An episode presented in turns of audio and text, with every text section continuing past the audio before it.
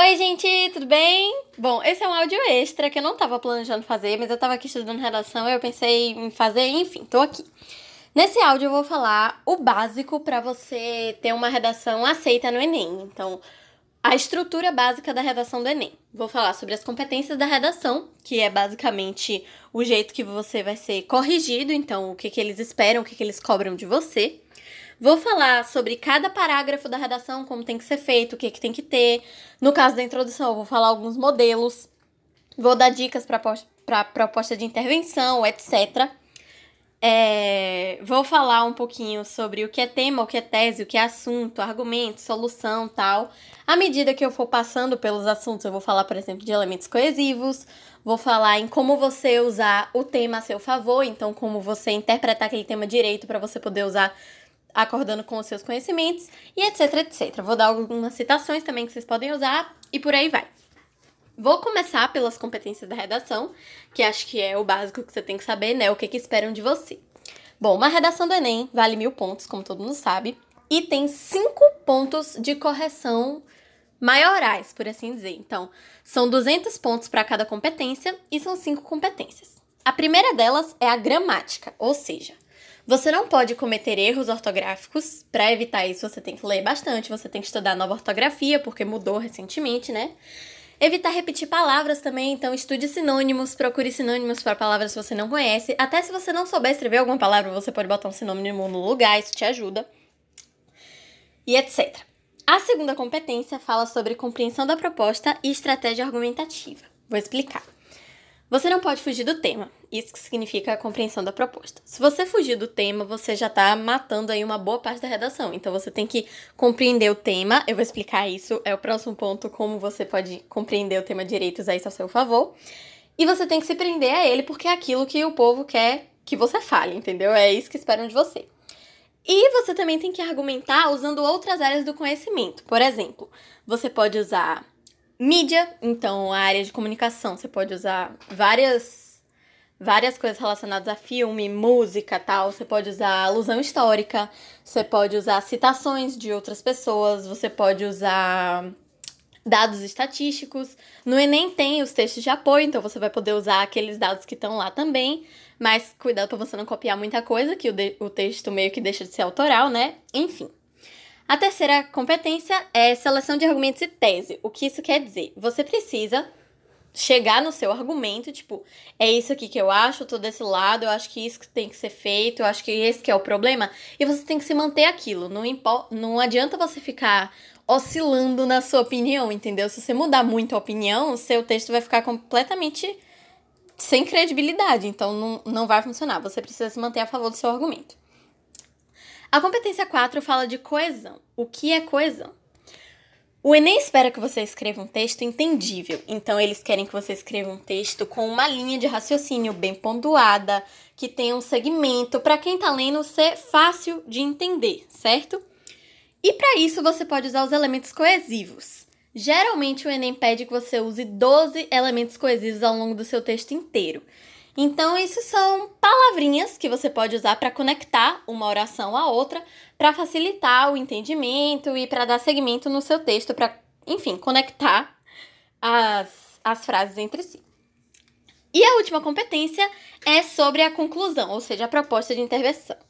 A proposta de intervenção tem que ser detalhada, então o Enem realmente quer que você mencione quem deve fazer aquilo, como deve fazer aquilo, é, que se você vai pedir ajuda do governo, não fale você quer ajuda do governo, você fala o órgão que você quer do governo. Então você realmente precisa detalhar, deixar aquilo rico de informações. E, na conclusão, ele espera algumas coisas de você. Então, ele espera que você fale qual é a ação ele espera que você fale quem tem que fazer aquela ação, que você dê o detalhe dessa ação, obviamente, como vai fazer essa ação e o efeito que essa ação vai ter. Então, por exemplo, muita gente fala quem tem que fazer, o que tem que fazer, como tem que fazer, mas não coloca o efeito que aquilo vai ter na sociedade e na resolução do problema. Isso é importante, você tem que saber fazer isso. Então, não esqueça de falar o efeito, certo? Visto como que a gente vai ser corrigido, agora eu vou passar para como você vai entender a proposta e usar isso a seu favor, que é basicamente o que está falando a competência 2. Seguinte, O título vai ter palavras-chave para você usar. Então, por exemplo, se, se no texto tem a palavra é, violência, você não pode falar de alguma coisa que não tem a ver com violência. Mas o Enem não fala assim. Geralmente ele fala uma palavra mais importante que tenha uma amplitude histórica, então, como por exemplo, a persistência, o surgimento, a continuidade. Então, quando ele fala que é alguma coisa que, com, que começou antes e que continua até hoje, isso é um, um âmbito histórico, entendeu? Então, é isso que você tem que se pegar, porque você não pode falar, tipo, isso começou ontem. Se tá falando que isso persiste até hoje, se tá falando que isso começou muito tempo atrás, você tem que entender que você pode usar uma alusão histórica aí, porque não é uma coisa de hoje, é uma coisa que continua acontecendo até hoje. Se ele vai falar de violência, se ele vai falar de educação, enfim, ele tá usando um assunto. Então, o assunto é uma coisa ampla, não é uma coisa específica então você pode falar de basicamente qualquer coisa. Por exemplo, se você vai falar de saúde, existem várias vertentes da saúde. Então você pode estar falando de é, osteopatia, você pode estar falando de oftalmologia, você pode estar falando de obstetrícia, de pediátrica. Então, tudo, tem muita coisa dentro da saúde. Então, se você está falando de hematologia ou se você está falando de obstetrícia, é a mesma saúde. Então, saúde seria o assunto e Hematologia seria o tema, que é restrito. Então, você está falando de saúde, mas você está falando de uma área específica da saúde. Isso é o tema. Então, você tem que ter em mente que você tem um assunto e você tem um tema e você tem que saber separar eles. Se você vai usar uma citação, você tem que se tocar se essa citação serve para o assunto inteiro, então se você está falando de saúde como um todo, ou se você está falando especificamente da hematologia, se você está falando do tema. E por último, o Enem geralmente delimita o espaço que você pode usar na sua redação. Não tô falando de espaço de linhas, óbvio que isso é delimitado também, são 30 linhas, mas eu tô falando do seu espaço de campo de estudo. Então, por exemplo, é, se ele tá falando de saúde, da história da hematologia, geralmente ele não vai estar tá falando disso em âmbito mundial. O Enem gosta de falar isso na sociedade brasileira, ou então, se é um problema até externo, fala, sei lá, é, eurocentrismo é, é europeu, certo? Então você está falando de um genocídio cometido por, por europeus. Então você está falando do genocídio que os europeus cometem, é de um povo específico, é de um local específico. Então, claro que isso se expande para vários outros lugares, porque eles fizeram isso no Brasil, fizeram isso na África, enfim. Mas você está falando de um povo. Isso é uma delimitação espacial que você tem que respeitar. Então, se ele pede para você falar da sociedade brasileira, você não pode falar da Ásia, você pode dar exemplos do que acontece na Ásia, mas você tem que se prender à sociedade brasileira, senão você vai perder na competência 2, que é a compreensão da proposta. Ok? Basicamente isso. Agora eu queria falar um pouquinho sobre o que é tese. Tese, uma vez que você já escolheu o ponto de vista, você entendeu o que você tem que escrever sobre, você escolheu seu ponto de vista, você precisa defender esse ponto de vista para tipo convencer quem tá te lendo de que aquilo tem que ser feito e daquele jeito e daquela maneira para solucionar o problema, porque aquilo é um problema.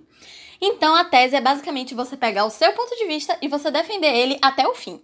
E essa tese vai ser encaixada certinho em um parágrafo que eu vou explicar quando eu for falar separadamente de cada parágrafo, certo? Os argumentos, por exemplo, são defesas da tese. Então, uma vez que você tem a tese, que você tem o seu ponto de vista, você usa argumentos para defender ela. É, acho que é basicamente isso que eu queria falar antes de começar, e agora eu vou falar sobre cada parágrafo certinho, o que, que eles esperam que você faça. O primeiro parágrafo é a introdução, que precisa apresentar o problema, só que precisa apresentar o problema claramente. Então, se você tem um problema, você tem que pegar esse problema você tem que falar: ó, oh, isso é um problema em âmbito social completo, isso é um problema, você tem que explicar todos os aspectos daquele problema. Então, você tem que explicar como isso se deu. Você pode usar a alusão histórica na introdução, isso é muito importante. Enfim. Depois, você vai para o primeiro parágrafo. O primeiro parágrafo, no caso, seria a justificativa do porquê aquilo é um problema. Então, na introdução, você apresentou o problema, você falou mais ou menos o que, que você vai falar no resto do texto, só que, claro, né, com limites, senão você não tem que escrever. No, no primeiro primeiro não, né? No segundo parágrafo, no caso, você vai falar por que, que aquilo que você falou anteriormente é um problema. Então você vai justificar o seu ponto de vista. No terceiro parágrafo, você vai falar o que está impedindo aquilo, aquele problema de ser resolvido. Então, tá, nós temos um problema, nós sabemos por que, que esse problema existe e nós sabemos que ele não foi resolvido ainda. Mas por quê? O que está impedindo ele de ser resolvido? Então, você vai colocar ainda mais empecilhos aí em cima da sua problemática. Empecilhos esses que vão ser resolvidos na conclusão, que seria a proposta de intervenção. Então, basicamente, na proposta de intervenção, você vai resolver o problema. Você vai chegar, você vai derrubar todas as barreiras que o segundo parágrafo criou, então, do porquê que aquilo é um problema, que o terceiro parágrafo criou, do que é que impede aquilo de ser resolvido. Então, você vai dar uma proposta de como a gente pode eliminar todos esses fatores que impedem o problema de ser resolvido para resolver o problema.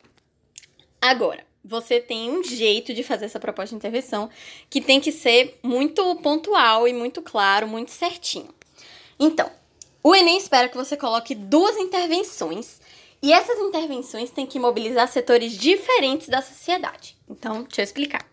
Não adianta você dar uma, uma solução só, você tem que dar duas soluções, no mínimo, e você não pode falar, tipo, é, vamos supor que você está falando de educação. Você não pode falar o MEC faz isso e depois o MEC faz aquilo. Não adianta porque é o mesmo setor da sociedade. Você tem que falar, por exemplo, o MEC faz isso e aí o Ministério da Comunicação faz outra coisa. Então o MEC faz isso e aí os, é, o ministério, é, os pais têm que fazer outra coisa em casa. Eu falei Ministério da Comunicação porque isso pode chegar aos pais por meio da mídia, mas enfim. Tem várias maneiras de você resolver isso. O Enem deixa, tipo, essa proposta de intervenção comum que todo mundo usa, né? Então, de você falar, ah, tem que botar palestra nas escolas, ah, tem que fazer campanha de conscientização ao público. O Enem não tá muito ligando. Então, se você puder inovar, é bom. Mas se você quiser se prender ao que você já sabe, ao que você tem certeza que você tem segurança, tudo bem. Você pode usar isso, você não vai perder ponto por isso, não. Contanto que você fale uma coisa certa, né?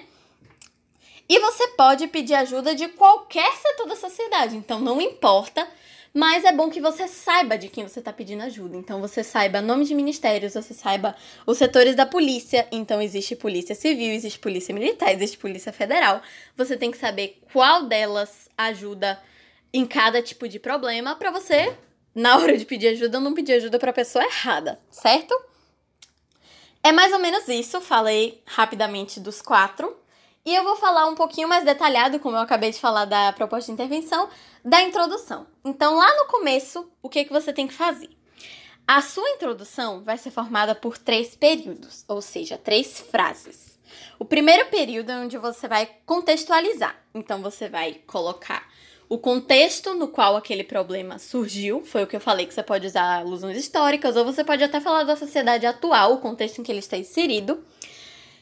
E você vai realmente dar uma entrada para você começar a falar daquele problema com o seu leitor entendendo sobre o que você está falando. No segundo período, você vai falar um pouco dos seus argumentos que vão ser defendidos no segundo e terceiro parágrafo. Então você vai falar um pouquinho do que você dos argumentos que te apoiam em você estar achando aquilo um problema. E no terceiro período você vai dar uma brecha, ou seja, você não vai dar a solução, porque você, senão você não tem o que falar na proposta de intervenção. Você vai tipo fazer uma abertura para sua solução, para sua tese, enfim. Então você pode falar é necessário que é, tal e tal pessoa resolva esse problema. Como ela vai resolver esse problema? Por que, que ela vai a gente não sabe, a gente vai saber isso depois. Mas você pode, se você quiser, óbvio, no terceiro período, na terceira oração, frase, enfim, você pode dar uma abertura para que isso chegue até você, certo? Tem outra maneira de você fazer essa introdução, que seria no período 1 você apresentar o problema, apresentar a tese, enfim. No período 2 você falar um pouco do argumento 1 e aí você retomar ele no segundo parágrafo, que seria o desenvolvimento do argumento 1. E no período 3 você faz a mesma coisa, só que com o argumento 2. Então você fala um pouco do argumento 2 e lá no terceiro parágrafo vai ser o desenvolvimento desse argumento 2. Eu particularmente prefiro o primeiro modelo de introdução, eu acho ele mais completo, mais incomum. Então eu acho que dá um pouco mais de destaque para quem está escrevendo, mas você pode usar o outro também, tranquilo. E por último, é, eu vou falar um pouquinho de elementos de coesão e citações básicas. Então, o que são elementos de coesão? Elementos de coesão é uma coisa que é muito esperado por você, porque é isso que eles cobram na quarta competência. Então, lembra quando eu falei que você precisa escrever um texto entendível, bem pontuado, com um segmento, com uma linha de raciocínio? Enfim. Para isso, você pode usar palavrinhas que conectem os períodos entre si, isso eu já falei anteriormente, e agora eu vou dar alguns exemplos dessas palavrinhas. Então, essas palavras podem ser tanto de adição quanto de contradição, então você pode usar porém, contudo, todavia, blá, blá, blá, blá. Você também pode usar é, palavras que iniciem um, um pensamento.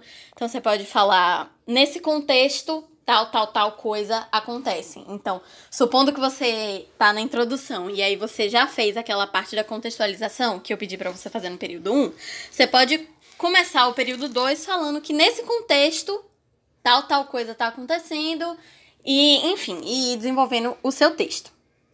Você pode usar vários elementos. Então, posto isso, depois que você colocou um argumento seu, posto isso, é, é importante que tal e tal coisa aconteça. Então, você tem que usar essas palavras para para realmente dar um segmento no seu texto e ficar um texto claro de se ler. Além disso, você pode usar também as citações, né? No caso, vamos supor que você está finalizando um texto. Então você tá lá na conclusão. Inclusive, você pode usar elementos coesivos na conclusão também. Então você pode usar, tipo, portanto. E, enfim, dando uma ideia de, de finalizar um pensamento. Você pode usar também citações, não só na conclusão, como no texto inteiro. E tem duas que são muito famosas. Uma é de Thomas Hobbes, que é O Homem é o Lobo do Próprio Homem. Então, muita gente usa isso em muitas redações, mas isso não quer dizer que ficou gasto, porque é uma coisa ampla que pode ser usado para vários assuntos. Então, quer dizer que basicamente é, o problema do homem vem do próprio homem. Então, o homem se sabota, por assim dizer.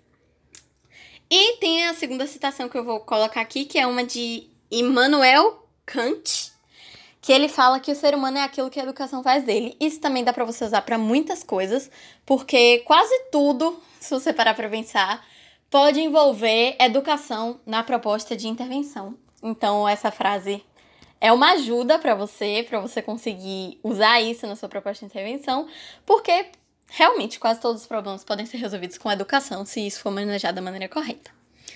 É basicamente isso. Não sei muito mais o que eu posso falar para o áudio não ficar muito grande.